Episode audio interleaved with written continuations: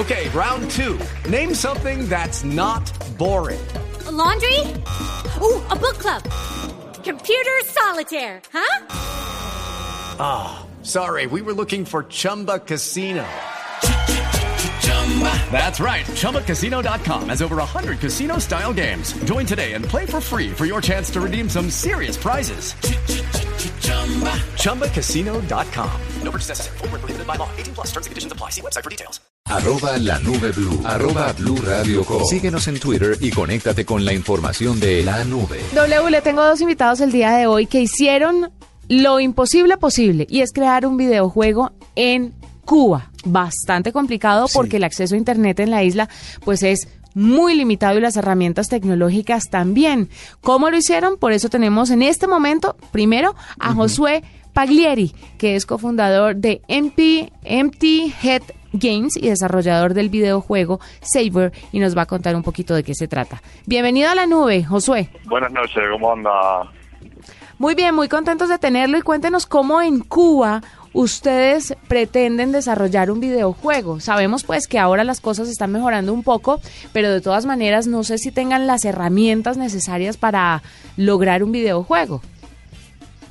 Eh, a ver, mira, hacer un, un videojuego, este tipo de producción independiente, realmente es algo complejo, bueno, prácticamente en cualquier lugar del mundo, pero bueno, no es un, o sea, no deja de ser cierto también que en Cuba, las condiciones que hay, o sea, acceso a internet, la, la, tecnología con la que se cuenta, que estamos bien bastante como desfasados, vamos a decir, el acceso a información, relacionarte con personas de la comunidad, hace que todo este trabajo sea, vamos a decir que bastante más complejo que en otras partes del mundo de personas que hacen lo mismo que estamos haciendo nosotros. Bueno, ¿y cómo comienzan? ¿Cómo eh, empiezan a construir el juego y cómo adquieren las herramientas y las facilidades tecnológicas para desarrollarlo?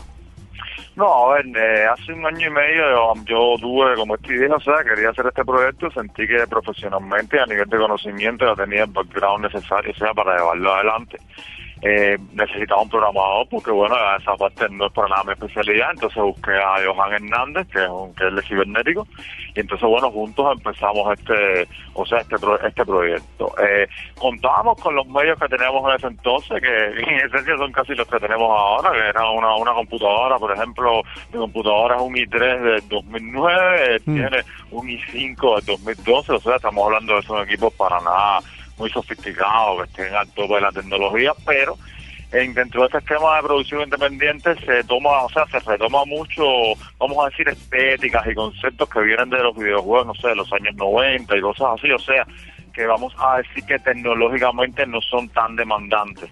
En el sentido de que, por ejemplo, si nosotros desde Cuba ahora quizás nos planteáramos una superproducción, no sé, en 3D, que llevara multitud de gráficos envueltos, o sea, de ese tipo de complejidad, quizás con el equipamiento que nosotros, bueno, quizás no, con el equipamiento que nosotros contamos ahora, simplemente sería imposible tener, crear un producto que fuera competitivo a nivel internacional nosotros a raíz de, o sea, de, estos últimos años, vamos a decir, el acercamiento aburrido un poco entre Cuba y Estados Unidos, una fundación estadounidense, Innovadores Foundation, se pone en contacto con nosotros y entonces a través de ellos es que nosotros podemos viabilizar la primera campaña de este tipo de crowdfunding en Estados Unidos, que bueno, que recién concluyó en noviembre, pero que todavía continúa, o sea, in demand, que es como una modalidad que ellos tienen, y gracias a eso nosotros, o sea, pudimos eh, tener los recursos no necesarios para hacer el juego completo, pero sí al menos para ese primer empujón inicial a nivel productivo, etcétera. Según lo que yo veo acá, eh, Josué se encarga de la parte artística del juego, pero tiene un compañero, que usted decía al principio que íbamos a hablar con dos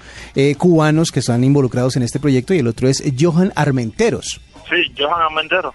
Hola Johan, bueno, quería preguntarle cómo es el tema de estudiar tecnología en Cuba, una isla que durante muchos años pues está un poco apartada, por no decir completamente apartada de todo lo que tiene que ser con la innovación, con la tecnología, que ahora parece que está entrando un poquito más este tema, un poco más de apertura en este campo. Pero ¿cómo se estudia tecnología? ¿Qué herramientas tienen? ¿Qué tan actualizados están? Cuéntenos usted que lo estudió allá y que es un conocedor de, del asunto. Bueno, eh, existen actualmente como dos carreras principales dentro de, la isla, ¿no? Están las carreras que son de las ingenierías informáticas, por ejemplo, y las carreras de ciencia de la computación, que es el caso de lo que yo lo que estudié. Entonces, en ingeniería informática eh, hasta donde conozco, ellos pueden trabajar con los pocos los recursos que tienen, que han podido obtener la universidad. Eh, me imagino que no estén muy al tanto, ¿sabes? que no estén muy actualizados. Y en el caso de la, carrera nosotros, como es más bien una, una carrera de, de ciencias enfocada al, a, la, a la computación, eh, el conocimiento es muy abstracto, entonces eh, no tenemos muchos recursos, pero al final nos dejan las bases para eh, buscar las cosas básicas necesarias y entonces todo queda eh, en manos de, de, cada estudiante. ¿no? Ustedes ya habían trabajado juntos, usted y, y Joshua, eh, eh, Joshua, estaban trabajando en otro juego que se llama Destroyer. ¿Cómo les fue Sí, con ese y, de- y, y, y, y en qué terminó? O sea, si no lo lanzaron, simplemente fue un juego experimental, pero ¿en qué terminó Destroyer? Nada, Destroyer eh, fue el, un, vamos a decir, un punto de encuentro que tuvimos Johan y yo previo a empezar lo que se dice la producción Crunch o Total en Savior. Es una especie de non-game que yo fui invitado oficialmente a esta última Bienal de La Habana, que bueno, es el evento de arte más importante que tenemos en el país. Y fue como, a ver, un punto ahí de experimentación y eh, un poco consolidarnos más como equipo, porque, bueno, ya le digo, nosotros previamente a, a Savior y a este trabajo, no, realmente no habíamos tenido una relación ni laboral ni personal tampoco. Y fue un poco que, vamos a decir, un, la tierra de experimentación para, bueno, el momento de trabajo que nos encontramos ahora. Claro, Josué, para la gente que de pronto quiere conocer más este proyecto, ¿en dónde lo pueden hacer? Mira, pueden visitarnos en, Save, en Facebook, o sea, bajo el nombre de Save Your the Game. También está el sitio web que es saveyourthegame.com. Y también, bueno, trabaja en nuestro correo electrónico, es contact arroba saveyourthegame.